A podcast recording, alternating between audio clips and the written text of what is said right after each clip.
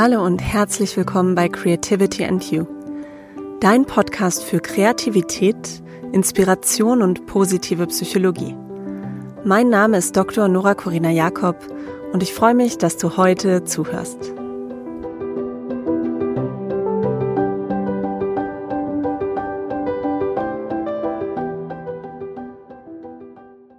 Ich habe so viele Fälle erlebt, wo ich einfach dachte, oh cool, das kam jetzt einfach so, nur weil die Frage im Raum stand. Ähm, und das passiert eigentlich ständig. Ähm, ja, das könnte man jetzt auf alle Bereiche irgendwie runterbrechen. Ähm, und was für mich äh, in diesem ganzen Prozess eigentlich ein riesen Learning war, persönlich, ist, dass das alles sehr, sehr wirr ist und sehr chaotisch und auch manchmal manchmal ist es auch sehr, also zu viel, was dann an Inspiration auch kommt.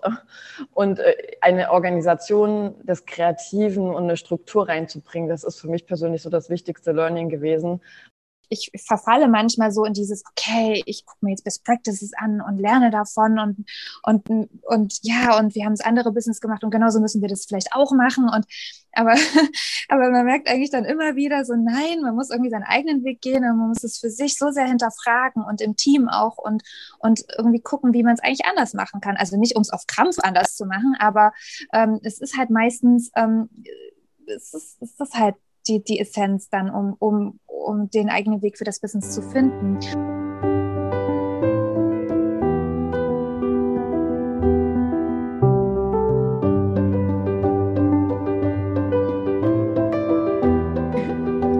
Herzlich willkommen zum Creativity and You Podcast. Heute die erste Folge mit Interviewgästen, worauf ich mich sehr freue.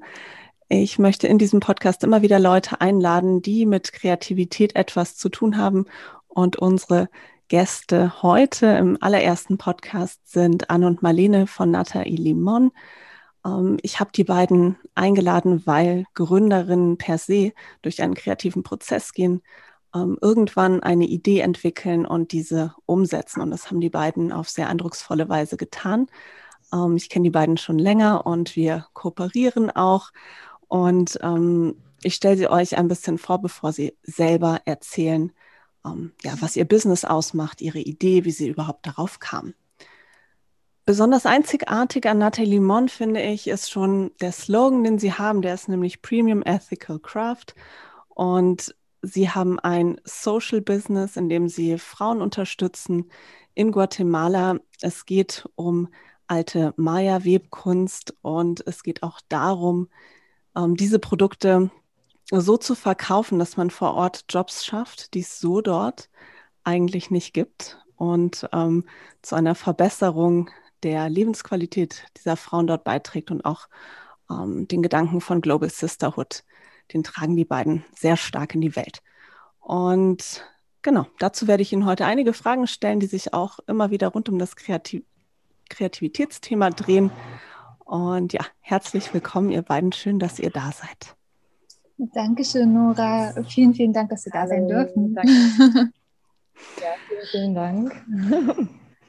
Ja, habt ihr Lust, euch einmal kurz vorzustellen und auch ähm, zu erzählen, wer ihr seid und was ihr bei Nathalie Limon macht? Mhm. Äh, ja, sehr gerne. Dann fange ich mal an. Ich bin die Marlene ähm, und äh, eine der beiden Mitgründerinnen von Nathalie Mann. Und ähm, ich gebe vielleicht einen ganz kurzen Überblick, was wir machen und äh, ja, wer wir sind. Ähm, wir, uns gibt es bereits seit 2000, offiziell seit 2016. Die Idee ist 2015 entstanden. Also wir haben Ende letzten Jahres so quasi unser fünfjähriges Jubiläum gefeiert. Ähm, und ähm, ja, wir sind ein, ein Social Business und ein Designlabel für in Handarbeit hergestellte Textilien aus Guatemala. Wir arbeiten in erster Linie mit Frauen in indigenen Gemeinden zusammen und ähm, schaffen durch unsere Arbeit Arbeitsplätze für diese Frauen. Ähm, und das ist eigentlich auch der gesamte Gedanke und die Vision dahinter und der Grund, warum Benata Limon überhaupt oder warum, der, warum die Idee zu Nata Limon 2015 entstanden ist. Also wirklich Impact schaffen, ähm, Social Impact schaffen und für diese Frauen ähm, Perspektiven durch ähm, ja, regelmäßig, regelmäßiges Einkommen aufbauen. Ähm, also wir sind auch eine Women Empowerment Company und ähm, aus all diesen Gedanken und all dieser Vision sind unsere Produkte ähm, und ähm, ja, unsere Textilien und die Marke Nata Limon über die letzten fünf Jahre entstanden, über die wir euch jetzt auch im Interview noch ein bisschen, ein bisschen mehr erzählen werden. Den Part, den ich ähm, bei Nata Limon übernehme, also ich, ähm, ich, ich bin vor allem für den ähm, ja, gesamten Bereich ähm, Produktion auf der einen Seite äh, verantwortlich. Also ich stehe in erster Linie in Kontakt mit unserer ähm, Produktionsmanagerin in Guatemala, das ist die Fabiola, die den Erstkontakt zu unseren Weberinnen und unseren Schneiderinnen in Guatemala hat. Und ähm, ja, wir organisieren gemeinsam eben ähm, unsere Aufträge vor Ort und das, die, die, das Qualitätsmanagement und dass die Produkte eben auch nach Deutschland kommen und hier ihren Weg zu den Kunden finden. Ähm, und dann ähm, bin ich gleichzeitig auch noch für den gesamten Teil ähm, ja, den gesamten administrativen und finanziellen Teil von Nathalie Mon zuständig. Und ähm, ja, genau. Also hallo auch von meiner Seite, mein Name ist Anna, ich bin die zweite Mitgründerin von Nathalie Mon und ähm, meine Bereiche liegen äh, überwiegend in den Bereichen Produktentwicklung, also all das, was passiert, bevor die Produkte tatsächlich produziert werden und dann ähm, eben nach Deutschland kommen. Ähm, das ist ähm, ja der ganze Sample-Muster-Prozess, äh, den ich ähm, mit Fabiola dann auch vor Ort, unsere Produktionsmanagerin, durchführe. Ähm, des Weiteren bin ich für den Bereich Kommunikation, also ähm, sowohl visuelle Ästhetik, aber auch ähm, viel im Bereich Copy-Bereich äh, tätig, sage ich mal. Also generell muss man sagen, dass wir Gener Generalistinnen sind und alles machen irgendwie mhm. und sich auch die Aufgabenbereiche ganz oft vermischen und wir uns miteinander abstimmen und das alles sehr, ähm, ja, also miteinander verknüpft ist und ähm, ja, aber man kann schon sagen, also diese Bereiche so Kommunikation, ähm, Brand, Brand ähm, ähm, Produktentwicklung, ähm, viel das Visuelle und Kommunikative würde ich jetzt mal so als Schwerpunkt bei mir sehen. Was wir beide machen, ganz klar die strategische Ausrichtung und äh, Visionsschärfung äh, und Mission. Also da haben wir über die letzten fünf Jahre ähm, ähm, uns viel äh, in unseren äh, Gedanken ergänzt und das Ganze sozusagen zusammen entwickelt. Ja. Ja, sehr schön. Wir haben schon ein bisschen was über euer Business gehört, dass es ein soziales Business ist, ähm, dass ihr mit Frauen zusammenarbeitet. Was ist denn die Hauptbotschaft von Nata Ilimon? Ja, das ist eine sehr gute Frage und es ist ähm, für mich in erster Linie gar nicht so einfach, das so ähm, auf den Punkt zu bringen, obwohl wir ja mit den Slogans äh, Global Sisterhood ähm, in die, also in der Kommunikation äh, mit den äh, ähm, mit unseren Konsumentinnen stehen.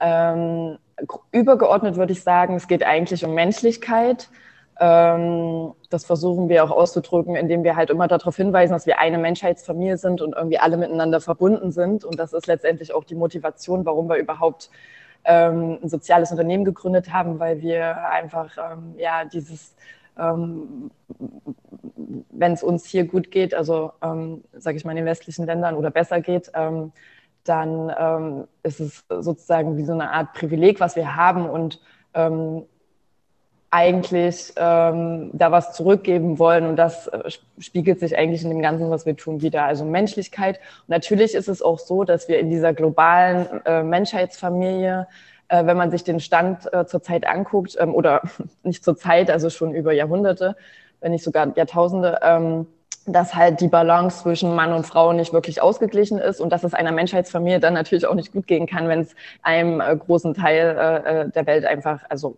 der, der Menschen nicht gut geht. Und deswegen ähm, unterstützen wir auch primär Frauen, weil wir glauben, dass Frauen ähm, sehr viel an ihre Familien zurückgeben, sozusagen als, ähm, ja, als Mittelpunkt der Familie. Und äh, daraus ist eben diese ganze, ähm, äh, das, das Thema Global Sisterhood, also eine andere Frau auf, dem, auf, ja, auf einem anderen Kontinent zu unterstützen, entstanden. Das ist jetzt vielleicht so die kurze Fassung der Hauptbotschaft. Ähm, obwohl unser Themenspektrum sehr komplex ist und wir natürlich auch äh, mit indigenen Frauen arbeiten und das auch nochmal ähm, viele Botschaften in sich trägt, sag ich mal. Ja, ja, darin sind ja auch schon äh, ganz wichtige Werte verankert, um Female Empowerment, Unterstützung. Durch was für Werte unterscheidet ihr euch noch von anderen Unternehmen? wir haben jetzt sehr, sehr viel über die, die soziale Mission gesprochen und dass das auf jeden Fall der absolute Hauptschwerpunkt ähm, oder, oder ja, dass das eigentlich unser, die, unser zentraler, der zentrale Wert unseres Unternehmens auch ist. Also wir haben das Unternehmen gegründet, um eben unternehmerisch gesellschaftliche Probleme zu lösen, also als Unternehmen wirklich gemeinwohlorientiert zu arbeiten. Und das ist halt, ja, also das nochmal als kleine Ergänzung, das ist definitiv der Hauptwert. Ähm, was aber was noch, was, was uns, denke ich, auch noch sehr, sehr stark unterscheidet, ist auf jeden Fall auch, ja, es ist ein bisschen ein, ein viel verwendetes Wort, aber ich finde, es passt immer wieder sehr, sehr stark. Das ist halt Authentizität und die Glaubwürdigkeit. Also versuchen eigentlich immer echt zu sein und, und ähm, ja, halt natürlich zu sein ähm, ähm, als, als Gründerin, wenn wir uns irgendwo ähm, präsentieren, zeigen oder über irgendwas sprechen, aber auch inner, innerhalb der Firma und dem Team ähm, da halt einfach äh, ganz ganz natürlich und bodenständig zu sein und, und, und Sachen, also und immer glaubwürdig und, und, und uns treu zu sein. Ja, das ist, denke ich, einfach auch, weil das Unternehmen an sich so aus, so sehr aus der Vision, aus unserer, aus unserer, aus unseren eigenen Herzen, aus der eigenen Leidenschaft und unserer Lebensvision entstanden ist wo wir später bestimmt auch noch viel, viel mehr sprechen werden, ist das halt, geht das damit halt einher, dass es halt nur gut sein kann für uns, wenn es halt echt ist und zu uns passt und mit unseren persönlichen Werten halt auch übereinstimmt. Und das ist immer so extrem der Kern. Und auch immer, wenn irgendwie jemand Neues zum Team dazukommt, ist das halt eigentlich auch das Wichtigste an der, an der Person, dass das halt, also die eigene Vision und, und, und, und die Echtheit und, und die Natürlichkeit halt einfach stimmt und, ähm, und, und dann passt auch alles andere. Mhm. Ich finde, das ist halt nochmal neben der sozialen Mission so Kernwert, würde ich sagen. Ja. Ich denke, Authentizität ist auch immer was, was auch für Kreativität wichtig ist, weil ähm, wenn Kreativität nicht authentisch ist, wird sie vielleicht auch nicht so richtig angenommen. Und wenn wir uns da verstellen und verbiegen, dann ähm, stehen wir auch nicht richtig dahinter. Und ich denke, mhm. das ist ähm, hier was ganz Zentrales. Ich mhm. habe noch eine Frage so zur Unternehmensform, ähm, weil ihr habt euch ja ganz bewusst für ein Social Business entschieden und nicht irgendwie mit NGOs zu arbeiten oder auch selber ein NGO zu werden. Ähm, wie kam es zu dieser Entscheidung und wie hängt ihr auch mit eurer ähm, grundsätzlichen Idee zusammen? es ist ja so, das klassische Unternehmen agieren in Märkten. Ähm, das äh, Hauptziel ist Profit, ähm, also Gewinne zu erzielen über den Verkauf von Produkten oder Dienstleistungen. Währenddessen NGOs ähm, eher das Ziel haben, Impact zu kreieren, wirklich Veränderungen zu schaffen, finanzieren sich eben über Fördermittel oder über Spenden. Und das Social Business Modell, was für uns immer schon interessant war irgendwie, ist eigentlich so ein Hybrid aus beiden muss in Märkten bestehen, also profitabel sein, aber ähm, zum anderen ähm, ist eigentlich der Fokus im unternehmerischen Handeln, was Gutes zu schaffen ähm, innerhalb dieser Märkte. Und ähm, ich denke auch, was bei den NGOs, ohne die Arbeit der NGOs, also wir haben großen Respekt davor. Ähm, vielleicht kann man sich so vorstellen, wir, wir leben ja in, in Märkten, ähm, im, im Kapitalismus und NGOs ähm, sind oftmals das Pflaster für ein nicht funktionierendes System, was ähm, oftmals auf, auf, auf Ausbeutung äh, basiert und eben ähm, Profitmaximierung und Wachstum im Fokus hat. Und das ist halt eben ähm, das Schöne am Social Entrepreneurship, dass wir von innen heraus Märkte verändern können, das Bewusstsein verändern können, einfach dadurch, dass wir gute äh, Angebote schaffen, äh, Produkte schaffen, die wirklich einen Mehrwert liefern, dass wir wirklich sagen, wir kommen von innen heraus und wollen was Besseres schaffen und ähm, zeigen, dass Unternehmertum auch nicht nur nur auf Profitmaximierung ausgerichtet sein muss, sondern dass es tatsächlich, ähm, dass man das beides verbinden kann und das eigentlich auch normal sein sollte. Mhm. Ach so, genau. Und Verbindung mit der Idee wäre dann ähm, natürlich, dass wir ähm, mit Nathalie Limon, also wir produzieren ja Textilien, also das heißt, wir sind ähm, also wir sammeln keine Spenden ein, logischerweise, sondern wir wollen wirklich Arbeit schaffen ähm, und äh, ähm, Werte schaffen über unsere Produkte und ähm, die auf den Märkten anbieten und damit auch die Weberinnen auf internationalen Märkten verknüpfen, die so normalerweise im, in, in dem System, in dem wir leben, keinerlei Chancen hätten oder wenn dann nur sehr, sehr geringe Chancen, ähm, wirklich äh, in diesem System gut zu bestehen und ähm, einen, ähm, äh, einen vernünftigen Lebensunterhalt zu verdienen. Mhm. Ja. Ich, ich ja. würde da voll gerne noch eine kleine, noch eine Sache ergänzen, weil was, ähm, uns, also was wir halt auch gemerkt haben und warum das halt das per perfekte Modell auch ist, ist, dass halt wir über die Arbeit alleine halt den Frauen schon eine ne sehr, sehr große Wertschätzung und Stärke halt geben können, weil ähm, das, was jetzt beispielsweise eine NGO macht, ist natürlich mit ähm, Gelder ähm, an, an Gemeinden weiterzugeben oder beispielsweise Gelder in ähm, äh, direkt in die Schulbildung der Kinder zu stecken oder in, in Frauen durch Workshops zu entwickeln. Ähm, oder gibt es ja viele Sachen. Oder, und die sind sehr, sehr gut und sehr, sehr wichtig. Und das ähm, ähm, und aber was wir halt gemerkt haben, was so die Essenz ist, eigentlich so der erste Schritt ist, diese Frauen in irgendwie eine Beschäftigung zu bringen und dass sie halt selber in die tätig werden, dass sie und darüber halt so wie wir das auch tun, wenn wir einen Job haben oder selbstständig werden, uns eigentlich selber total empowern und, und, und Stärke bekommen und Selbstversorgung darüber, dass wir halt selber Geld erwirtschaften können und dadurch unsere Kinder in die Schule schicken können und uns bestimmte Sachen leisten können. Und das ist halt auch was, was wir von Anfang an gemerkt haben, dass es deswegen halt einfach ein Business sein muss, weil das halt so viel, viel nachhaltiger ist und die, die Frauen langfristig viel, viel mehr stärkt und wirklich Veränderungen schafft. Mhm. Ja, weil sie von, von selbst heraus ähm, genau. sozusagen sich das verdienen mhm. ähm, und nicht von anderen eine Hilfe annehmen, sondern ja. ähm, durch ihre eigenen Fähigkeiten das mhm. erreichen. Ähm, jetzt ist es so, jedes Unternehmen ist ja irgendwann entsprungen aus einer Kernidee und ähm, manchmal kann man sehr gut nachvollziehen, wo diese Idee ihren Ursprung hat und wie sie entstanden ist. Ähm, manchmal spielen auch ganz viele Zufälle ähm, dort mit rein. Erzählt uns doch mal eure Geschichte, Unternehmensgeschichte im Sinne von, ja, wie ist die Idee entstanden? Anne und ich, wir kennen uns eigentlich schon also sehr, sehr lange, ähm, seit 2005. Ja, seit 2005. Wir haben zusammen studiert, ähm, unser Bachelorstudium, da haben wir uns kennengelernt. Ähm, wir hatten damals ähm, Tourismusmanagement studiert ähm, und sind da eigentlich im Rahmen des Studiums auch richtig gute Freundinnen geworden und ähm, haben uns halt einfach, es war, ja, hatten eine gemeinsame, sehr, sehr intensive Studienzeit. Und als wir mit dem Studium fertig waren, sind wir beide so unterschiedliche Wege eingeschlagen. Also das war damals alles noch fern von, okay, wir gründen was, ähm, wir gehen in die Richtung Social Business. Es hat hier und da schon gewiss, gewisse Bereiche gezogen, aber uns war das sicherlich noch nicht so bewusst.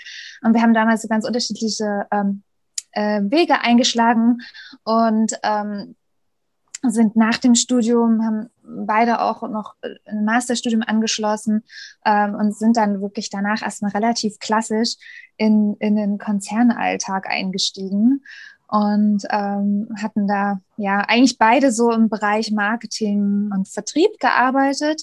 Ähm, ähm, aber wirklich so sehr, sehr losgelöst eigentlich wirklich von dem, was wir, was wir jetzt tun. Ähm, und wir haben, wir waren irgendwie immer in Kontakt und wir, wir haben beide tatsächlich in einer ähnlichen Zeit festgestellt, dass wir dann Wege eingeschlagen sind, denen wir, äh, ja, wo uns irgendwie total die Sinnhaftigkeit in dem Tun und äh, fehlt und dass es irgendwie nicht richtig läuft. Uns, uns war nicht so richtig bewusst, was, was wir machen wollen, was das Richtige für uns ist. Aber wir haben festgestellt, dass wir erstmal aus dem Weg, den wir gegangen sind, so ein bisschen wie ausbrechen müssen. Und diese Entscheidung haben wir aber beide unabhängig voneinander getroffen. Wie gesagt, also Anne war damals irgendwie auch schon in Berlin und ich in München und wir hatten so ein bisschen Kontakt und haben immer mal telefoniert, aber ähm, ja, aber das ist unabhängig voneinander ähm, die Entscheidung gefallen, dass wir da erstmal einen Cut gemacht haben, da die Jobs gekündigt haben, um erstmal so rauszukommen und wirklich einen klaren Kopf zu bekommen. Und uns hat es dann, ähm, wir sind beide ähm, ein bisschen zeitversetzt dann in Mittelamerika gelandet, in dieser Auszeit ähm, Anne in Costa Rica und ich in Guatemala. Wir haben beide für verschiedene soziale Projekte gearbeitet, ähm, um erstmal, wie gesagt, diesen Cut aus diesem Konzernalltag zu bekommen und ähm, freien Kopf und aber auch was, was Sinnvolles zu tun. Und der Wunsch war irgendwie schon immer da, sich irgendwie sozial zu engagieren. Und ähm, das war 2015, genau. Und ich hatte halt in einer NGO in Guatemala direkt gearbeitet als Freiwillige, die halt wirklich schon direkt mit dem Thema ähm, ähm, sich mit dem Thema beschäftigt hat, Frauen in sich äh, in indigenen Gemeinden zu unterstützen mittels des, des, des krassen Textilhandwerks, was es in Guatemala gibt. Also da wurde ich wirklich direkt mit dem Thema konfrontiert und habe sofort connected. Ähm, und Anna und ich hatten uns dann direkt vor Ort auch noch getroffen, nachdem diese Zeit bei den NGOs vorbei waren und sind noch ein bisschen zusammen quasi durch, ähm, also durch Nicaragua sind wir gereist und haben dann relativ, ja, so eine schöne Reise gehabt und auch wirklich eigentlich an, dem, an einem der ersten Abende, wo wir uns getroffen haben, schon direkt über diese Idee gesprochen und haben beide gemerkt, okay, das, das catcht uns, ähm, catcht uns total. Ich hatte auch wirklich, also ich hatte selber in Guatemala schon viel darüber nachgedacht und habe auch schon gedacht, okay, mit wem könnte ich so eine Idee zusammen aufbauen? Und dann ist, war das halt auch sofort, war Anne irgendwie sofort total präsent, ähm, weil, ich, weil ich auch wusste, dass sie in einer ähnlichen Lebenssituation ist und dass sie halt auch so vor allem diesen kreativen Part da sehr, sehr stark auch mit einbringen kann. Und ähm, deswegen, ja, war es auch so genau, die erste Person, mit der ich darüber gesprochen habe. Und wir haben dann relativ, ja, genau, zusammen eigentlich die Idee dann ausgereift und es dann einfach gemacht. Es hat sich einfach gut angefühlt, muss mhm. ich sagen. Als Marlene mir das hat, wir saßen bei, äh, wir haben Pizza gegessen und Wein getrunken in Nicaragua, in Granada. Und ähm, also es war überhaupt nicht klar, was jetzt dann in Zukunft passiert, aber irgendwie die Idee ähm, und also dieser, ne, dieser ähm, soziale Aspekt, wirklich was zu tun, was Gutes zu tun, aber auch irgendwie mit wunderschönen ähm, Textilien zu arbeiten. Ähm, das war wie so, also ich, ich, ich, ich denke ja irgendwie, dass es gar keine Zufälle so richtig gibt. Ähm, und dass eigentlich alles aufeinander aufbaut und ähm, uns eigentlich wir irgendwie zusammengeführt worden. Also so gut wie wir uns bis jetzt ergänzt haben, kann das kein Zufall gewesen sein, ehrlich gesagt, weil es wirklich einfach ja, also es ist Wahnsinn, wie das so, wie das alles so ineinander ähm, geklickt hat, so auch die letzten ja. Jahre. Ähm, ja. Ja, ist spannend. Also ja, Zufälle kann sein, dass sie gar nicht so zufällig sind, ähm, für Kreativität ist es wichtig, tatsächlich sie ja zu erkennen und ihnen eine Chance zu geben und zu sagen, wow, da hat sich jetzt irgendwie was ergeben, was ganz besonders ist und ich mache was draus. Mhm. Ähm, ich glaube, das ist so die, die Besonderheit der Verbindung von, von Kreativität und Zufällen. Ähm, was Kreativität auch oft treibt, sind so die Fragen, die wir uns stellen, die Dinge, die uns bewegen. Und ihr habt gerade schon gesagt, so ja, diese schönen Stoffe, ähm, dann was Soziales schaffen. Gab es noch andere Fragen und Themen, die euch zu diesem Zeitpunkt bewegt haben und die dann im Grunde in eure Idee eingeflossen sind? Ich persönlich habe mich, äh, also stelle mir schon seitdem ich irgendwie äh, sehr jung bin, die Frage, wie man eigentlich die Welt besser machen kann, auch wenn sich das total platt anhört. Aber ähm, ich bin so in den 90ern aufgewachsen mit äh, sehr viel ähm, äh, Nachrichten über ähm, ja, Kriege, auch noch der Guatemala-Krieg. Äh, ich erinnere mich sogar noch daran. Ähm, ähm, und ich habe mir eigentlich immer gedacht, man muss doch da irgendwas machen. Es kann doch nicht sein, dass es irgendwie einen Teil der Menschen, einen großen Teil der Menschen irgendwie nicht gut geht. Und ich glaube, die Frage treibt mich persönlich schon so lange an, ähm, dass das wirklich ähm, ja eine meiner zentralsten Fragen wäre. Was kann man denn machen? Und natürlich ist das jetzt, was wir machen, nur ein Ausschnitt vom großen Ganzen. Ne? Und wir haben da ein sehr fokussiertes Thema, aber ähm, ich denke, ja, wenn man sich halt anfängt, so eine Fragen zu stellen, ähm, führt einen dann schon auch ähm, vielleicht sogar zwangsläufig dann dahin, dass man dann auch ähm, was präsentiert bekommt und, und hier, jetzt kannst du was machen. Ne? Also, ähm, ja. Ja, ich, ich hatte das eigentlich auch so irgendwie bei mir fing es vielleicht noch nicht ganz so früh an, aber es fing so ein bisschen mit den Reisen an, ähm, die ich so mit Anfang des Studiums eigentlich gemacht habe und immer mehr in so in, in Länder gereist bin, die mir halt bis dahin relativ fern war oder halt nur so durch die Nachrichten. Und, ähm, und da halt immer wieder damit so konfrontiert zu werden, in was für, ja, in was für unterschiedlichen Welten wir leben und wie, wie, wie krass dieses Ungleichgewicht ist, Gleichgewicht ist auf dieser Welt. Und das war immer schon, und auch wieder, ne, jeder kennt es irgendwie, wenn man reist und man merkt, man, mein Gott, man braucht eigentlich so wenig, man, um glücklich zu sein. Und und ähm, äh, ja, aber wie gesagt, immer wieder mit, ähm, mit so, so krass, so, ja, mit so einer krassen Armut konfrontiert zu werden. Und das hat, das hat mich persönlich auch auf allen Reisen immer ultra beschäftigt und, ähm, und da ist dann schon immer wieder irgendwas gewesen, okay, was kann man tun? Und ähm, ja, also mhm. das, das, das finde ich, also ich kann, ich kann solche Länder ich habe dann irgendwann auch gemerkt, ich kann, ich kann solche Länder eigentlich nicht weiter bereisen, so, so schön das auch immer ist, aber es hat sich irgendwann auch gar nicht mehr gut angefühlt. so bereichernd irgendwie so eine Backpacking-Erfahrung auch war, aber es wurde immer schwieriger für mich irgendwie, weil ich diesen, ne, diesen, diesen, diesen Spaß, den man irgendwie so in solchen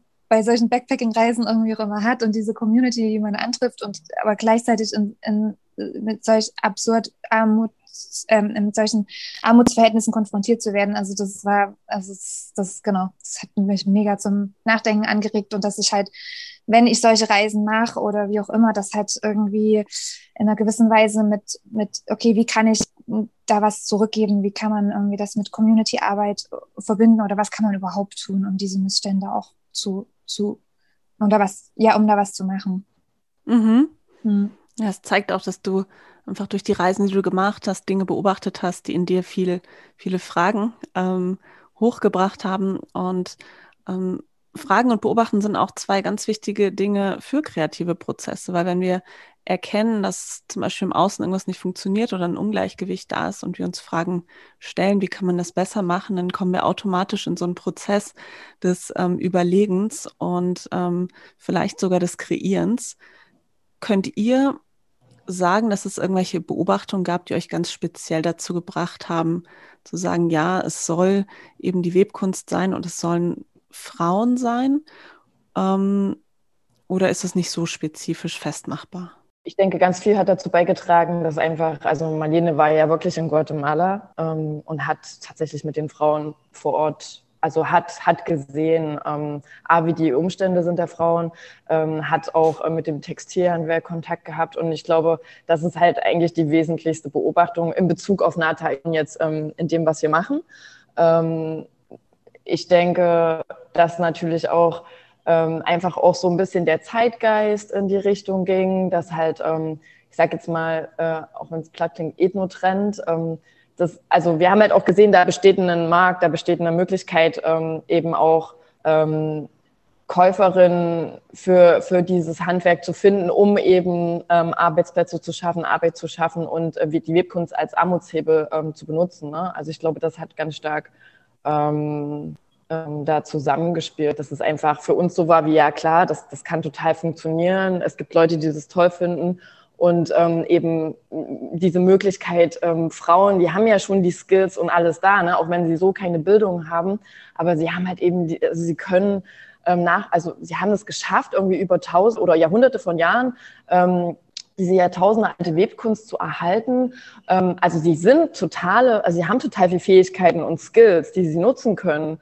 Nur ähm, ähm, das Thema in den Markt reinzukommen und wirklich auch ähm, einen Markt zu finden, der das wertschätzt, das ist halt die große Herausforderung. Aber das Potenzial über das Handwerk wirklich äh, die Armut äh, zu verringern, zu bekämpfen, ähm, da Lebens, äh, also wirklich die Lebensbedingungen zu verändern, die war absolut ähm, gegeben, glaube ich. Und das ist, denke ich mal, viel, also Marlene hat ja quasi in Guatemala gearbeitet vor Ort und dadurch ähm, ist da, da ist der Ursprung auf jeden Fall zu sehen und die Beobachtung, denke ich. Mhm. Ja. ja. schön, dass sich das mhm. doch auch irgendwie so ein bisschen abbilden lässt, die Theorie der Kreativitätsforschung und die Praxis. ähm, was mich auch ja. noch interessieren würde, ist so ähm, eine Idee, wenn eine Idee entsteht, dann ist sie ja oft noch so ein ganz äh, zartes Pflänzchen, was auch ganz leicht ähm, wieder zerbricht. Und mhm. Könnt ihr sagen, dass es so eine Art kreativen Prozess gab oder inwiefern erkennt ihr einen kreativen Prozess in dem, was ihr damals an diesem Pizzaabend euch ähm, so zusammen überlegt habt bis zum jetzigen Zeitpunkt? Also welche kreativen Veränderungen und Anpassungen musstet ihr machen, damit die Dinge so funktionieren und ähm, dieser Prozess ist ja sicherlich auch nie abgeschlossen, ne? der läuft immer weiter. Aber seht ihr einen kreativen Prozess, der sich da so durchzieht? Ja, also ähm, ich würde mal sagen, wir sind eigentlich, seitdem wir das ganze, die ganze Unternehmung gestartet haben, in einem fortlaufenden kreativen Prozess. Ähm, der hat, äh, also das ist auf allen Ebenen, also wenn ich über die Frage nachdenke, dann ist es wirklich so, dass wir sowohl auf Makroebene, ne, so im großen Ganzen ständig ähm, überlegen, weil wir ja immer mit auch Herausforderungen konfrontiert sind, um das Businessmodell wirklich ähm, bestmöglich funktionieren zu lassen. Das heißt also, wir sind eigentlich auf allen Ebenen in, also ich würde wirklich sagen, dass wir überall in kreativen, in kreativen Prozessen drinstecken, weil es natürlich auch unser Herzensprojekt ist und wir es auch sehr gut machen wollen und wir natürlich auch irgendwie ähm, immer Verbesserungen sehen und mit Challenges konfrontiert werden. Also das so, würde ich sagen, grundsätzlich. Also am Anfang steht halt dann ganz klar diese Herausforderung, ne? wie bekommen wir das hin, den Frauen wirklich dieses regelmäßige, faire, überdurchschnittlich hohe Einkommen möglich zu machen, damit ihre Lebensbedingungen verändert werden können. So und ähm, und dann haben wir ja diese ganzen Unternehmensbereiche ne, und auf jeder Ebene, sei es, wie kommunizieren wir, was ist unsere Message, wie ähm, diese Klarheit über die Vision und Mission, das war, glaube ich, eine, also ein sehr also intensiver, kreativer Prozess über Jahre. Ähm, und ähm, ähm, ja, aber ich glaube, was halt wichtig ist, diese Fragen sich zu stellen, das hat sie auch eingangs schon gesagt, einfach so zu wissen, okay, ähm, ja, also wie, also einfach diese, ähm, dieses Unterbewusstsein auch in Gang ähm, zu bekommen. Ne? Und ähm, durch die Fragen passiert halt ganz viel. Und ich finde auch dadurch wird man auf Dinge aufmerksam, ob es jetzt Gespräche sind oder man sieht eine Dokumentation oder man wird durch irgendwas inspiriert. Also die Frage ähm, bringt einen quasi schon fast dazu, ähm, mh, ja, dass, dass Inspiration ähm, entweder man selber sich wirklich auf die Suche macht oder es kommt wirklich zu einem. Also ich habe so viele Fälle erlebt, wo ich einfach dachte, oh cool, das kam jetzt einfach so, nur weil die Frage im Raum stand. Ähm, und das passiert eigentlich ständig. Ähm, ja, das könnte man jetzt auf alle Bereiche irgendwie runterbrechen. Ähm, und was für mich äh, in diesem ganzen Prozess eigentlich ein riesen Learning war, persönlich, ist, dass das alles sehr, sehr wirr ist und sehr chaotisch und auch manchmal manchmal ist es auch sehr, also zu viel, was dann an Inspiration auch kommt.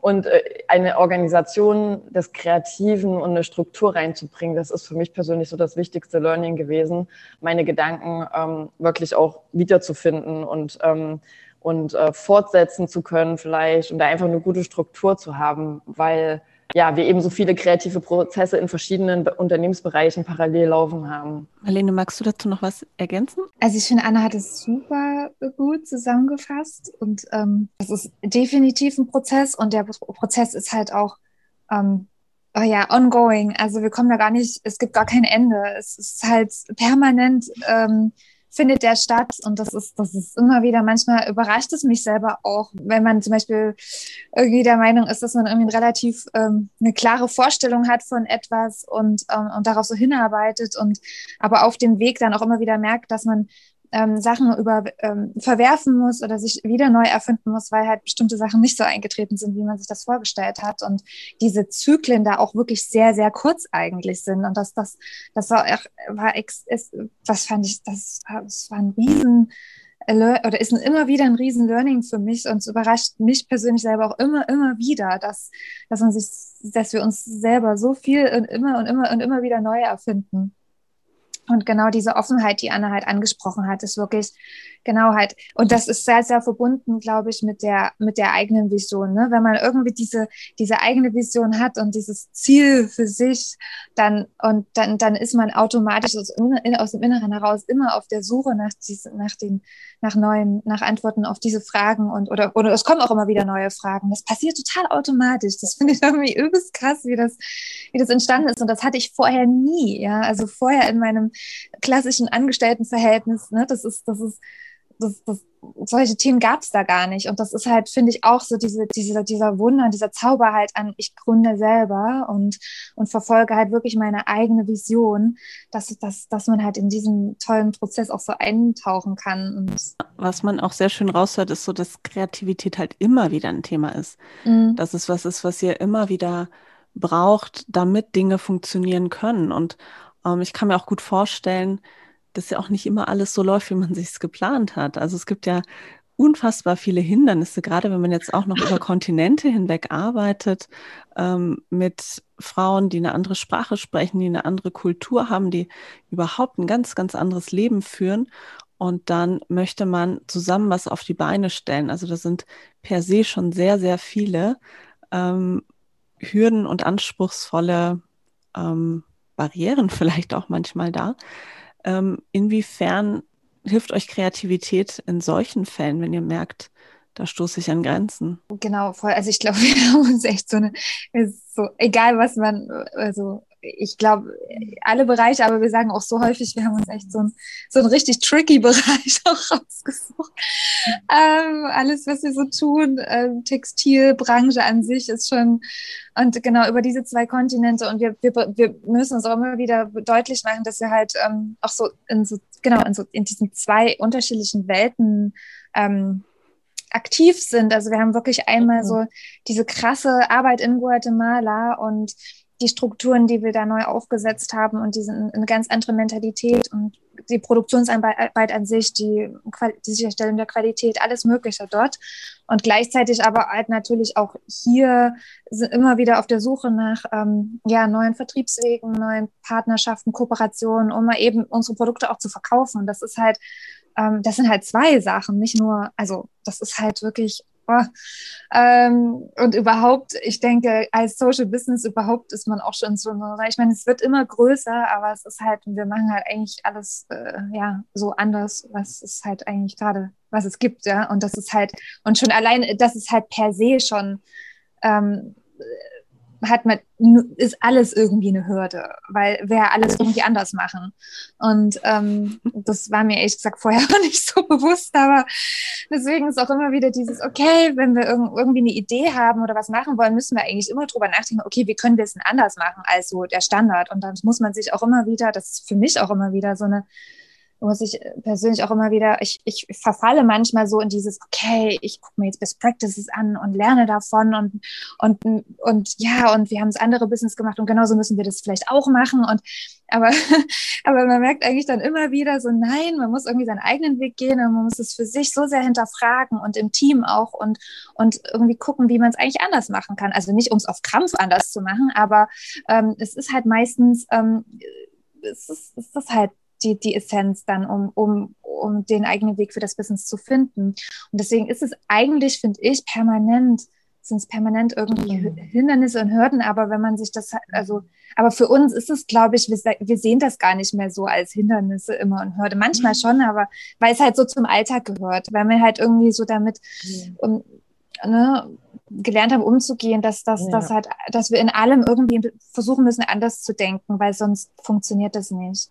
Ich glaube, was auch total ähm, bei uns halt total schön ist, dass wir halt irgendwie, ähm, also wir haben halt irgendwie eine Challenge, ne? also wir haben immer Challenges und wir, wir durchdenken die und dann, und dann haben wir einfach, haben wir so Phasen, wo wir uns dann einfach ganz intensiv zu Gedanken, Ideen austauschen und sich das dann einfach, also dieser kreative Prozess sich ähm, dann oftmals so zusammengestaltet, weil wir dann den Ball uns hin und her werfen und letztendlich am Ende immer irgendwie zu so einem Konsens kommen, wo wir sagen, ja, das fühlt sich für uns beide gut an. Also ich glaube, wir ganz viel drüber reden und ähm, nachdenken und auch zu gucken, hey, wie fühlt sich das eigentlich an? Ne? Also nicht nur auf der rationalen Ebene. Und ich glaube, da sind Marlene und ich haben da einfach einen super guten Austausch. Und das ist halt ähm, gerade Marlene hat es schon erwähnt, das ist halt ein, wir haben, wir haben uns wirklich was sehr Komplexes da ausgesucht. Ähm, ich weiß nicht, ob das so angegangen wären, hätten wir das gewusst, ja, im Vorfeld, weil es wirklich so, es ist halt ähm, ähm, auch noch nicht so, dass wir da so viel Best Practices gerade in unserem Fall gefunden haben. Also das ist wirklich so, dass wir das Gefühl haben, wir sind jetzt gerade daran, irgendwie einen Standard zu verändern, weil wir viele Sachen aufdecken durch unsere Erfahrung. Also es ist wirklich ähm, äh, spannend, das äh, äh zu beobachten. Ähm, ja, also, also wie sich das Ganze entwickelt und wie wir auch immer mehr durchblicken durch diesen ganzen Wust an, ähm, ähm, an Themen und wo wir eigentlich hinwollen. Und der Austausch ist, glaube ich, ähm, das Nonplusultra, dass wir zusammen natürlich jeder für sich auch nachdenkt und eigene Prozesse hat wahrscheinlich, aber dann letztendlich das so zusammenwerfen. Das macht es halt noch viel, sag ich mal, viel stärker und kraftvoller, weil wir ähm, ne, das multipliziert sich einfach und das ähm, hat uns, glaube ich, bis jetzt immer geholfen und irgendwie auch, ja, hat sich immer auch gut angefühlt. Und ich glaube, das ist wichtig, der Austausch und dass es sich wirklich gut anfühlt. Ihr seid genau neu in dem Bereich ähm, oder in einem mhm. Bereich, in dem es nicht viele Vorbilder gibt, an denen man sich orientieren kann. Das bedeutet ja sicherlich auch oft, man muss irgendwie unkonventionelle Wege gehen. Habt ihr vielleicht ein Beispiel für einen unkonventionellen Weg, den ihr gegangen seid, den ihr euch einfach überlegt habt, damit eure Vision funktioniert? Also ich glaube, unser unkonventionellster Weg war, dass wir nicht gesagt haben, wie viele andere Unternehmen, äh, die mit Artisans arbeiten, aber wir schaffen einfach Arbeit, und ähm, nehmen die vorgegebenen Strukturen in Guatemala einfach hin, nämlich dass wir mit NGOs arbeiten, die dann so als Mittelmänner, äh, ähm, sag ich mal so, fungieren. Ähm, und ähm, eigentlich ja bei denen die ganze Produktion und ähm, der ganze Pro Produktionsprozess liegt. Wir haben einfach gesagt, okay, ähm, wir merken, dass wir da irgendwie an Grenzen stoßen, wir kriegen nicht die Transparenz, die wir uns wünschen, ähm, wir ähm, haben nicht die Löhne, die die Frauen, also die Löhne, die wir eigentlich äh, zahlen müssten, werden nicht so ganz gezahlt, wenn man es jetzt mal vorsichtig ausdrückt. Ähm, und auch die Strukturen. Ähm, Guatemala ist ja ein Land, wo auch ähm, wie in ganz Lateinamerika auch viel Korruption herrscht. Das ist ganz üblich, gang und gäbe. Ähm, und wir haben einfach gemerkt, nee, wenn wir wirklich, wenn wir wirklich was verändern wollen, wenn wir wirklich auch authentisch, wie Marlene schon gesagt hat, sein wollen und ähm, uns ist nicht, also wir haben es uns definitiv nicht einfach gemacht mit der Entscheidung, dann zu sagen, nee, wir können diese Struktur nicht hinnehmen, sondern wir müssen einen direkten Vertrieb dort vor Ort aufbauen, weil wir dann sagen können, wir können also wir können dann wirklich ähm, ähm, die, diese fairen Löhne sicherstellen, die Transparenz, äh, die wir jetzt auch auf der, auf der Webseite darstellen, sicherstellen. Wir können es wirklich so machen, wie wir es gern hätten. Und ähm, ich glaube, das ist so der unkonventionellste Weg, weil wir es uns definitiv dadurch nicht leicht machen und dadurch natürlich auch andere Preise, äh, ähm, äh, ähm, äh, ne, ähm, wie sage ich, ähm, äh, setzen müssen, festsetzen müssen und ähm, dadurch in einen ganz anderen Markt reinkommen. Deswegen sagen wir auch Premium Ethical Craft. Ne? Wir sind wirklich nicht nur Craft, wir sind Ethical und wir wollen natürlich auch das, äh, das größtmögliche, also das bestmögliche Produkt mit unseren Möglichkeiten entwickeln. Ähm, und ich ja, und ich denke, viele andere Unternehmen, die nehmen die Strukturen einfach hin, aber dadurch wird sich halt nie was ändern. Aber es ist definitiv ein, ein sehr steiniger Weg, wenn man, wenn man, wenn es wirklich anders machen will und besser machen will. Ja, mit Sicherheit. Und es hat auch viel damit zu tun, dass man die Dinge, wie sie gerade sind, hinterfragt, ähm, den Status quo nicht so annimmt, ähm, wie er ist, sondern sagt, anstatt es zu akzeptieren, ich mache was Neues draus. Und ähm, deshalb fand ich es auch so cool, dass ihr auf eurer Website eben auch stehen habt. Es geht darum, den Status quo zu hinterfragen. Ihr habt schon ganz viel ähm, dazu gesagt. Gibt es noch irgendwie so, ein, so eine Kernmessage, die euch ähm, begleitet oder leitet in Sachen Status quo hinterfragen?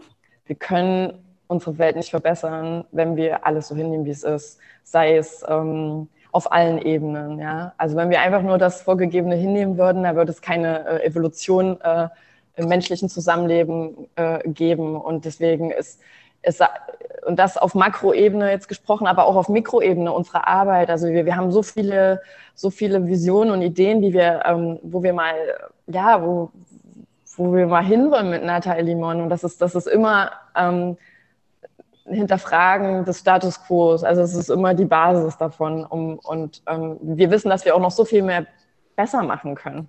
Ähm, und ich glaube, das ist einfach das ist auch der Ursprung eigentlich des Ganzen, weil Nathalie Mon an sich will ja eigentlich ähm, Lebensbedingungen, äh, Lebensbedingungen für Frauen in Guatemala verbessern. Und das ist ja schon ein Status quo, den wir damit verändern. Ich glaube, das zieht sich einfach durch alles durch.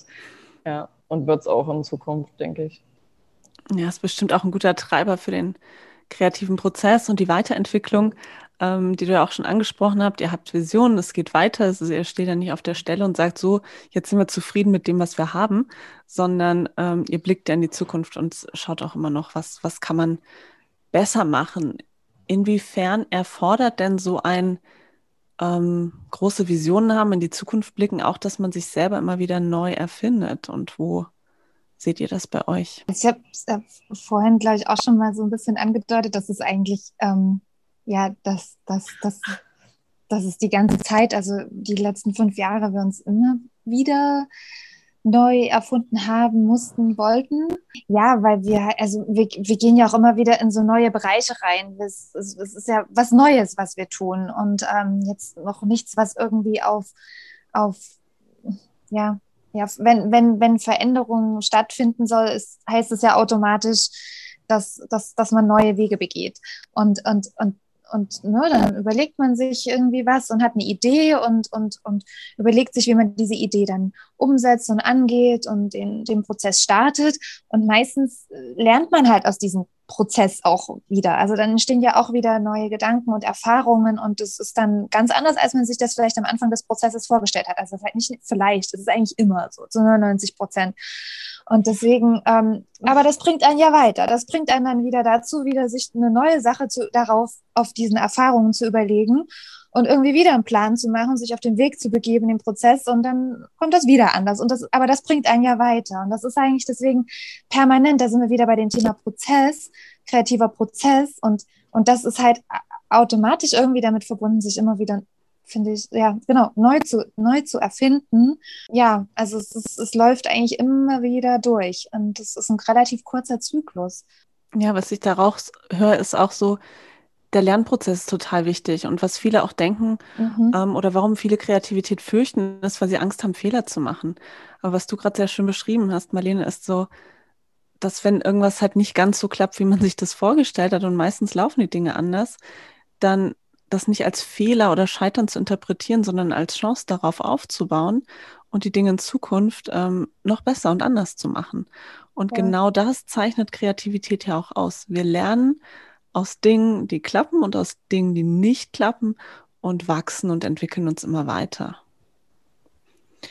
Ja, das hast du voll gut gesagt. Also genau. Das ist, ich meine, da ertappen wir uns manchmal auch. Ne? Manchmal sind wir so passiert, das ist ja total normal irgendwie. Wir haben uns ein Ziel gesetzt und sind dann so vielleicht total enttäuscht, wenn das nicht klappt.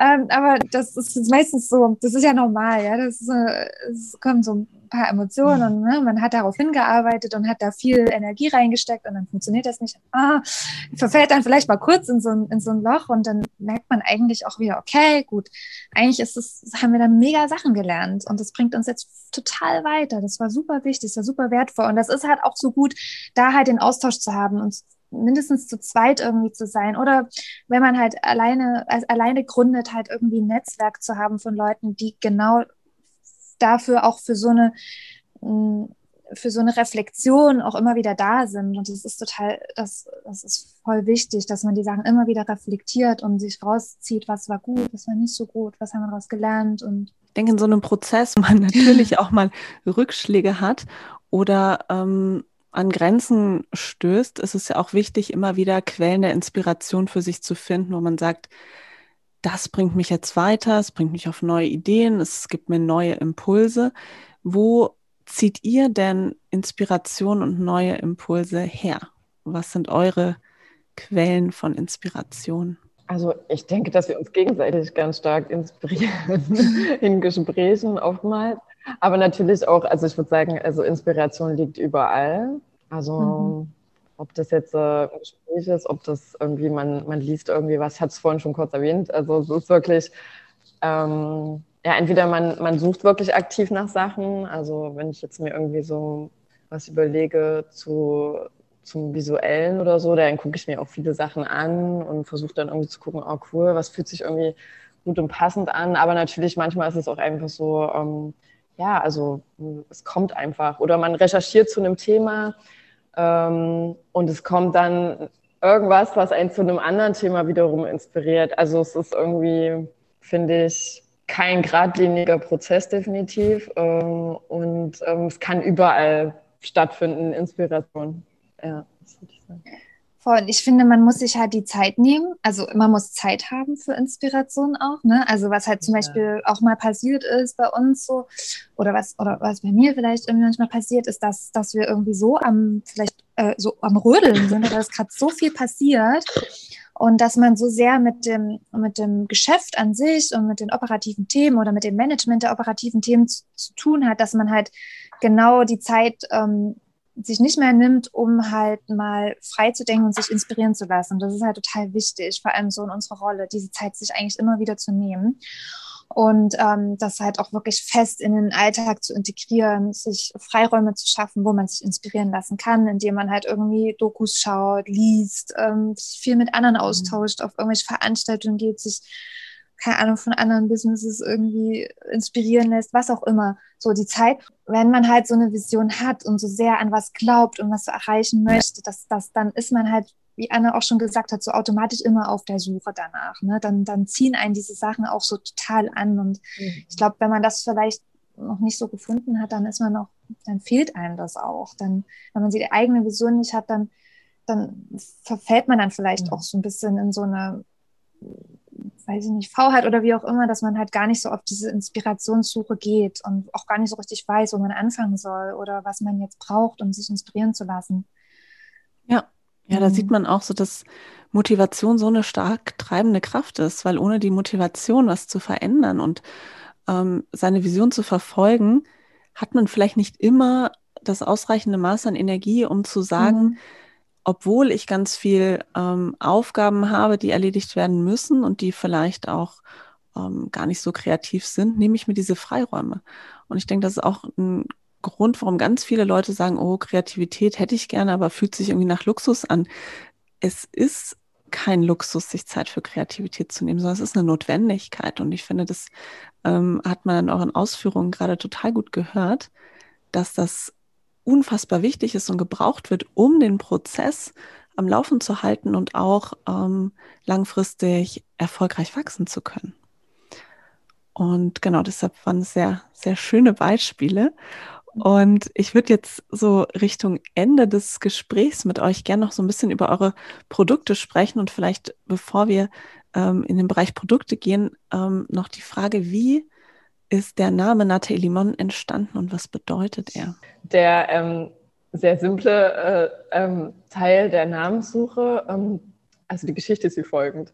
Ähm, und zwar, ich ähm, hatte ähm, vor in Berlin mein Spanisch ein bisschen aufzubessern und habe mir da ähm, habe mich damit, also habe mir ein Tandem gesucht, einen Tandempartner, um die Sprache halt besser zu lernen. Und ähm, ja, ist ein Bekannter von mir geworden, ein Kumpel, und äh, wir waren ähm, einmal Kaffee trinken. Und ähm, ich habe halt davon erzählt, dass wir, also was wir vorhaben und ähm, dass wir noch auf der Suche nach einem Namen sind, weil wir jetzt irgendwie bald äh, nach Guatemala reisen und dann irgendwie das gerne auch ähm, so ein bisschen dokumentieren wollten über einen Social, also über Social Media, Facebook, Instagram ähm, und auch eine Webseite uns ähm, ähm, langsam mal äh, also besorgen wollten. Und äh, ja, und dann hat er dann irgendwie, haben wir so da gesessen und dann hat er dann einfach auf so, ein, so eine Servette geschrieben, ja, mach auf jeden Fall, macht auf jeden Fall nicht was, was das irgendwie mit Textilien, das muss irgendwie, das muss was Frisches sein. Ähm, und dann schreibt er so drauf, sowas hier, sowas wie Nata Limon. Und ich dachte so, cool, das ist was Coolste, was wir bis jetzt, ähm, also was ich bis jetzt zu dem Zeitpunkt gehört hatte.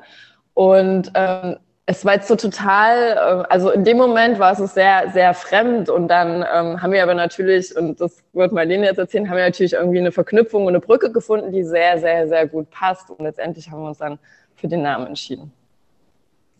Voll. Kannst du es kurz übersetzen für die nicht Spanisch sprechen? Also, ist ja so Limon, ist wahrscheinlich Zitrone, aber es ist Nata. Sahne. Also Sahne. Sahne. Sahne. Genau.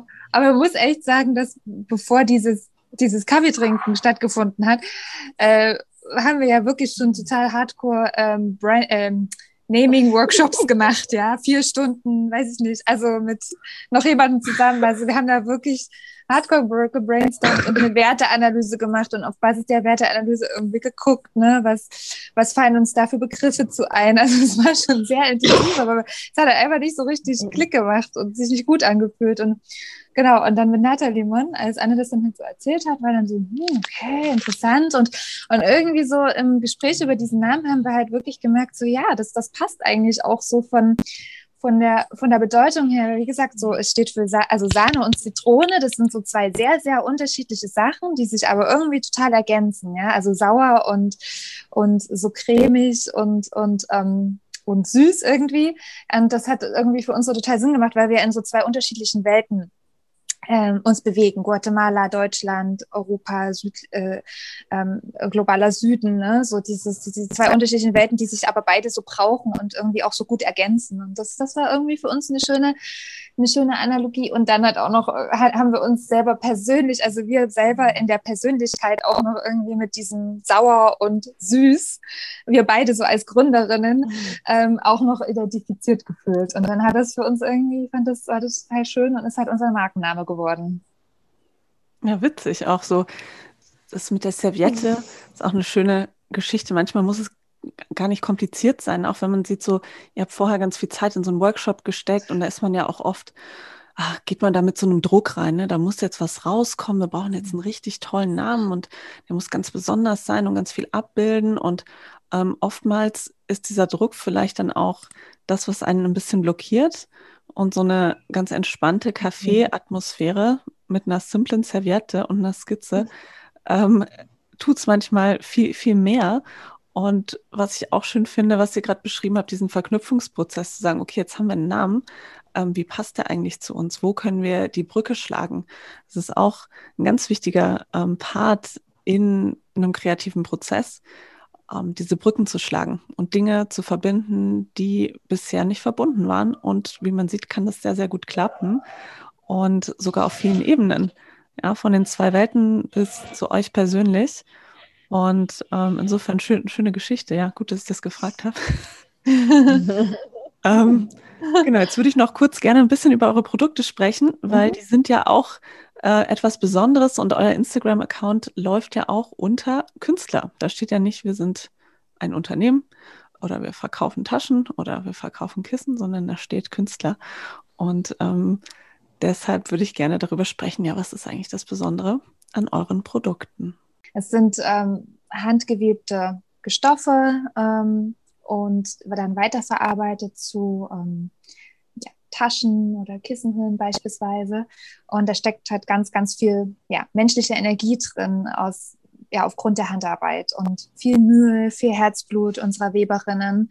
Das ist an sich, also das Weben an sich ist schon, ist halt ein, ähm, ein, ein, sehr, sehr kreativer Prozess für unsere Weberinnen und ähm, der halt, ähm, also ein kreativer Prozess und ein Prozess, der ganz, ganz viel Tradition und Kultur ähm, enthält. Das ist was, was sie, was unsere Frauen von klein auf gelernt haben. Sie haben das so mit fünf, sechs, sieben Jahren fangen sie an, das von ihren, von ihren Müttern zu lernen, zu gucken, wie die das machen und so kleinere Sachen schon, also so kleinere einfache Webarbeiten zu lernen und später kommt dann das komplexere Prokat-Weben und das ähm, über viele Jahrhunderte wurde das halt schon von Generation zu Generation an die Frauen immer wieder übergeben.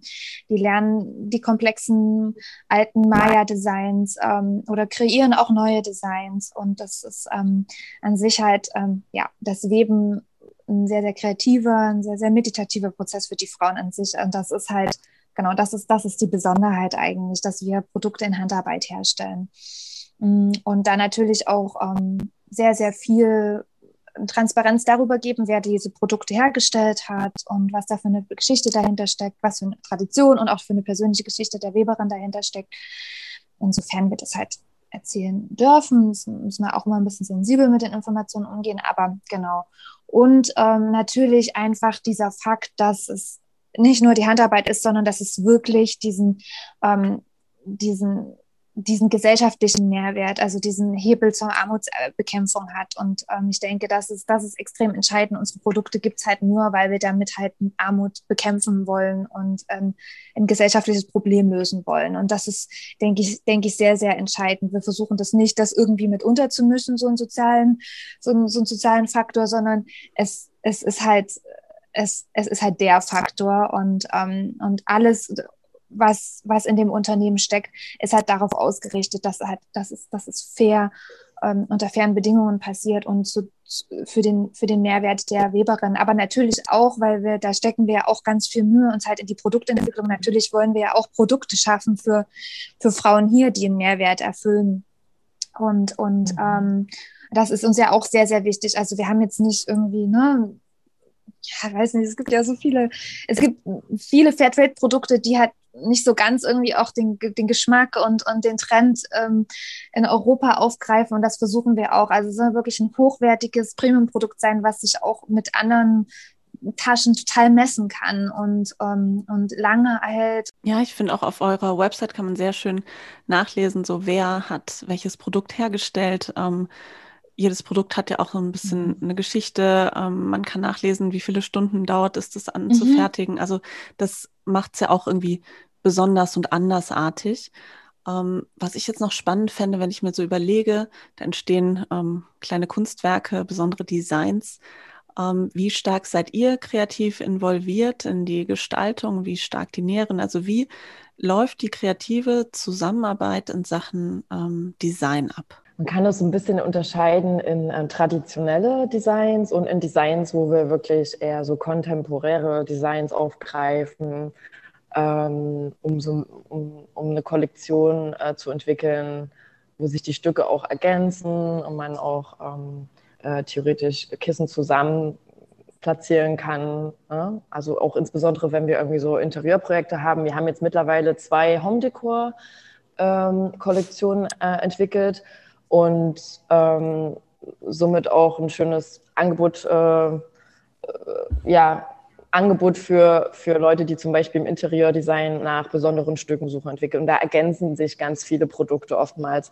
Und wenn wir jetzt ähm, uns insbesondere die traditionellen Designs angucken, da ist es so, dass wir eigentlich ähm, den Großteil des kreativen Prozesses bei den Weberinnen haben, weil ähm, wir A, die Designs äh, aus, ne, aus ihrem kulturellen Kontext äh, nehmen und ähm, und dann vielleicht sagen, okay, wir brauchen das für ähm, das Design auf einer bestimmten Größe und dann muss die Weberin dann, also schauen die Weberin dann, okay, wie kann ich jetzt das Design ein bisschen runterbrechen, Elemente verändern, ähm, so dass das eben dann auf diese Größen passt. Und da haben wir meistens ein paar Durchgänge. Manchmal ist es auch so, dass es sofort richtig toll aussieht und wir sagen, boah, es hat die Weberin schon so, also es ist fantastisch umgesetzt. Sie haben ja auch das Wissen, wie die Designs am besten funktionieren. Also die Webkunst an sich dieses, was Marlene schon gesagt hat, es ist so ein kreativer Prozess, ne, auch zu gucken, so wie kann ich das, wie kann ich die Abstände so kalkulieren, dass es dann am Ende, dass das Design vielleicht ein bisschen eingedampft ist, aber dann auf diese Kissengröße, wenn wir das so vorgeben, passt.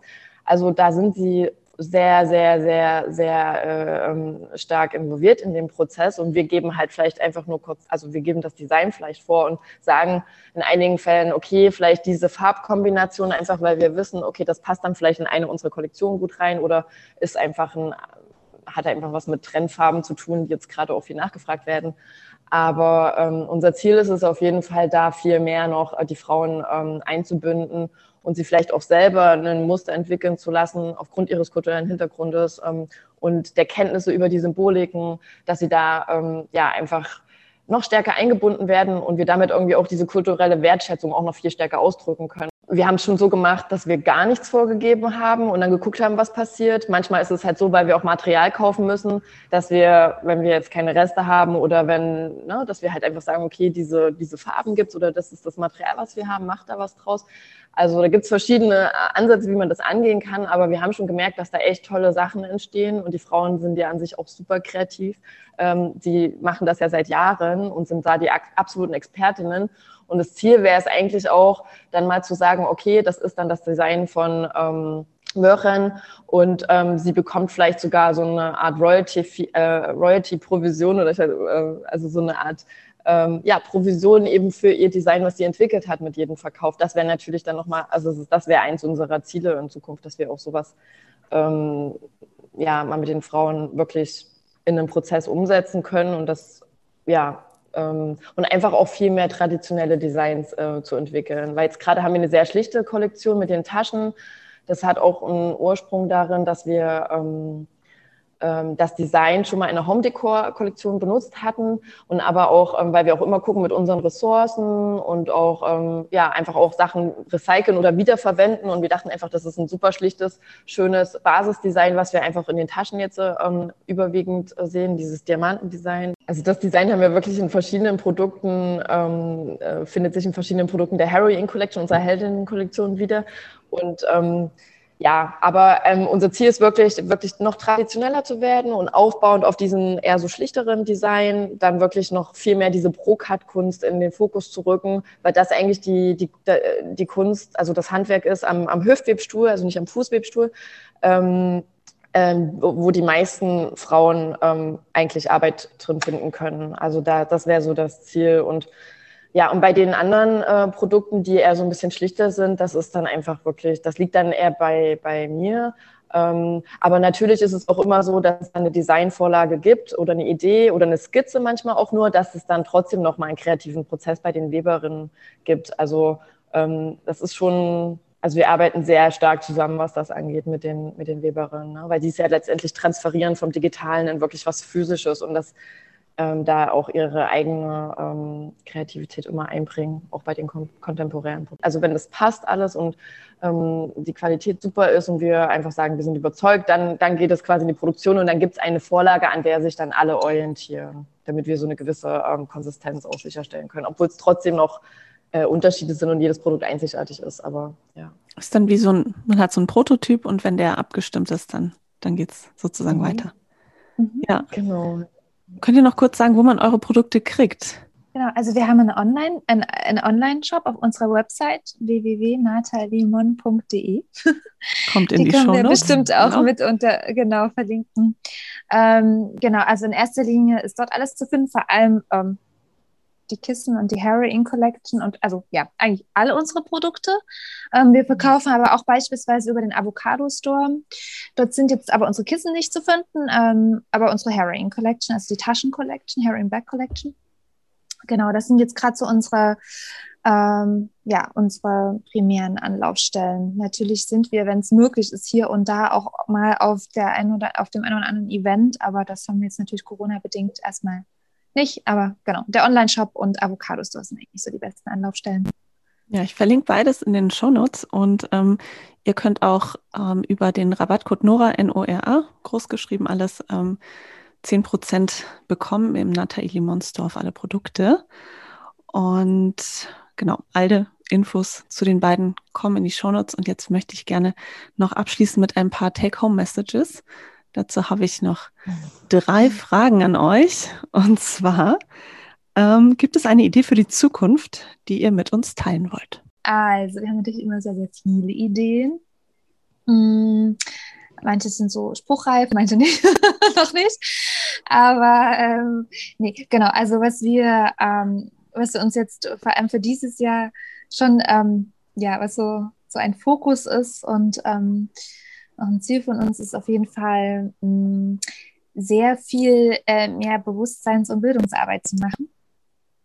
Das heißt, ähm, ähm, genau, also all die, die, Themen, über die wir heute eigentlich auch schon sehr, sehr intensiv gesprochen haben und ähm, Themen über den, die strukturelle Veränderung, die beispielsweise in Guatemala, äh, die in Guatemala stattgefunden hat und, und, und sehr, sehr, sehr viele Themen, die einfach unseren Kern tangieren, also alles, was so das, das, das Craft-Business oder auch ähm, das Thema ähm, ja, Menschenrechte, indigene Rechte und oder Frauenförderung angeht, dass wir da sehr, sehr, sehr viel mehr ähm, ja, in, in, in so, so intensive Bewusstseins- und Bildungsarbeit auch gehen und da viel, viel mehr auch mit unserer Community noch Wissen teilen möchten ähm, über unsere Produkte hinaus, also um einfach genau ähm, auch zu zeigen, was, was halt wirklich das, das Besondere daran auch ist ähm, weil wir wissen, dass unsere Community auf jeden Fall auch sehr, sehr wissbegierig ist und ähm, und ähm, da auch noch immer mehr nachfragt und auch ja, Dinge kritisch hinterfragt. Und deswegen wollen wir da einfach auch noch, ja, noch viel, viel mehr Aufklärungsarbeit auch leisten. Ähm, und natürlich steht aber alles irgendwie immer im Zeichen und ähm, hinter dem Ziel, Arbeit in Guatemala auch zu schaffen und neue Wege zu finden, wie wir halt, wie wir unsere Frauen und noch mehr Frauen als mit denen, mit denen wir aktuell zusammenarbeiten, auch in die regelmäßige Beschäftigung bringen können. Und ähm, deswegen suchen wir da auch immer wieder nach neuen Wegen und ähm, und ähm, wollen da auch ähm, mehr und mehr auch in, ja, in dem Bereich ähm, Kooperationen, also auch mit Unternehmenskooperationen denken, also wo quasi ja, Nathalie Mann auch als als, als, als Stofflieferant arbeitet. Und wir, wir hatten beispielsweise, wir hatten ähm, letztes Jahr beispielsweise auch ein größeres Projekt mit einem Hotel, in dem wir eine größere Ausstattung gemacht haben für das Hotel ähm, mit Kissen und Teppichen. Und ähm, genau, also dass wir in, in, in so eine Richtung auch weiter arbeiten und denken. Und parallel zum Online-Shop und ähm, zur, zum Ausbau unseres Online-Shops auch da weitere Möglichkeiten für unsere Frauen schaffen. Mhm spannend. Es geht also auf jeden Fall mhm. weiter und ihr denkt groß.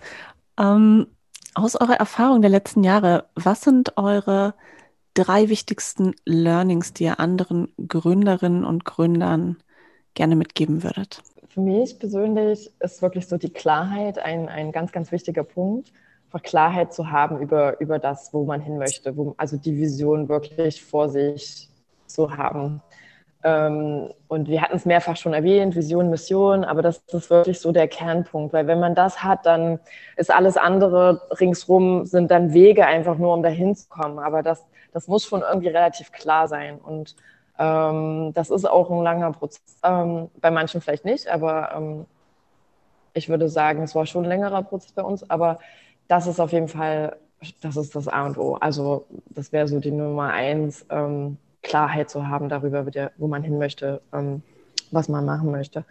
Ähm, und was ich äh, auch super für mich, äh, also was, was ich, ja, wo ich gemerkt habe, das hilft mir einfach unglaublich äh, beim Arbeiten, ist irgendwie ähm, diese Strukturen manchmal wegzulassen und sich zu sagen, okay, ich sitze jetzt hier nicht von äh, um neun bis um, um fünf am Computer und ähm, warte darauf, dass Ideen sprießen oder, ne? Also manchmal ist es ja so, da ist man total im Flow, da möchte man irgendwie gerne Sachen abarbeiten, aber es gibt auch so Tage und ich glaube, wir sind nicht jeden Tag im gleichen, in einem gleichen Zustand.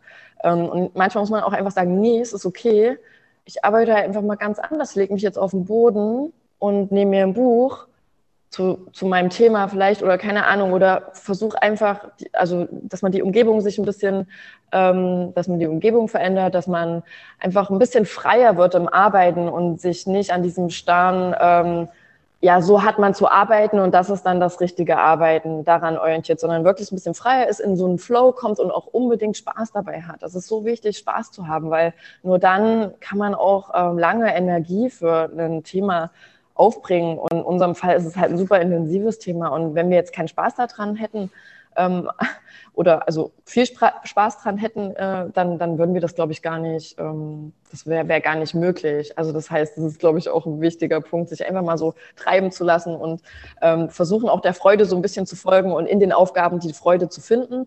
Und Ansonsten würde ich noch sagen, dass es total wichtig ist, einfach Geduld zu haben und sich nicht irgendwie zu versteifen darauf, dass es jetzt morgen funktioniert, sondern es wirklich so als Prozess anzusehen und dann einfach so ein bisschen ähm, schon Vertrauen zu haben, dass es, wenn das so sein soll, schon alles gut, also dass es dann alles schon aufgehen wird ähm, und sich da gar nicht so ähm, zu versteifen und zu sagen, so, es muss jetzt nächstes Jahr, jetzt muss es so sein, sondern es ist wirklich ein Prozess und es, man kann das nicht so richtig planen und man kann den Erfolg auch nicht so, also man kann den Erfolg auch nicht planen. Das kommt einfach wirklich aus dem, aus der inneren Zufriedenheit heraus und aus der Balance und aus der Freude in den Aufgaben und aus dem auf die Intuition hören und aus dem, ähm, aus dem Austausch und all diesen Dingen. Also ich glaube, ja, Geduld und eine gewisse Ausdauer, ähm, aber auch dran zu bleiben jeden Tag irgendwie. Ne? Also immer irgendwie zu sagen, okay, ich beschäftige mich auch gern damit jeden Tag. Also sonst wird es, glaube ich, nicht funktionieren.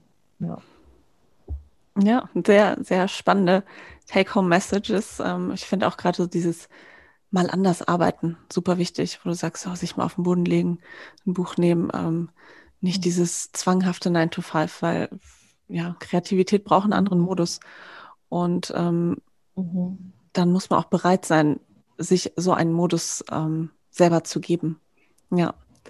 Habt ihr noch mhm. ähm, einen Tipp oder einen Antrieb, der euch hilft, positiv in die Zukunft zu schauen, wenn es mal ein bisschen anstrengend ist, ähm, wenn die Dinge mal nicht zu so laufen? Also was hilft euch, ähm, am Ball zu bleiben? Ich finde, der wichtigste Antrieb, also persönlich irgendwie für mich, ist, ist ist eigentlich diese eigene Vision und dass ich da so davon überzeugt bin, dass das, dass das so das Richtige ist. Und, mhm. und das treibt mich auch immer wieder an, ähm, persönlich. Oder das, das treibt uns, das weiß ich, wir, wir sprechen ja permanent drüber. Also auch wenn es mal so eine richtig, richtig mhm. schwierige Phase ist und wir schon fast denken, ähm, ja, pff, keine Ahnung, das wird doch nichts mehr so unter dem Motto, äh, dann, dann ist es aber trotzdem, wenn man sich kurz ähm, darüber Gedanken macht, wo man eigentlich damit hin will und was man für, für Mehrwert schafft und dass wir halt damit so eine, also nicht nur für uns was Gutes tun, sondern so der Menschheit, ja, und, und diesen Frauen helfen und so einen übergeordneten Mehr, also so einen Mehrwert schaffen halt.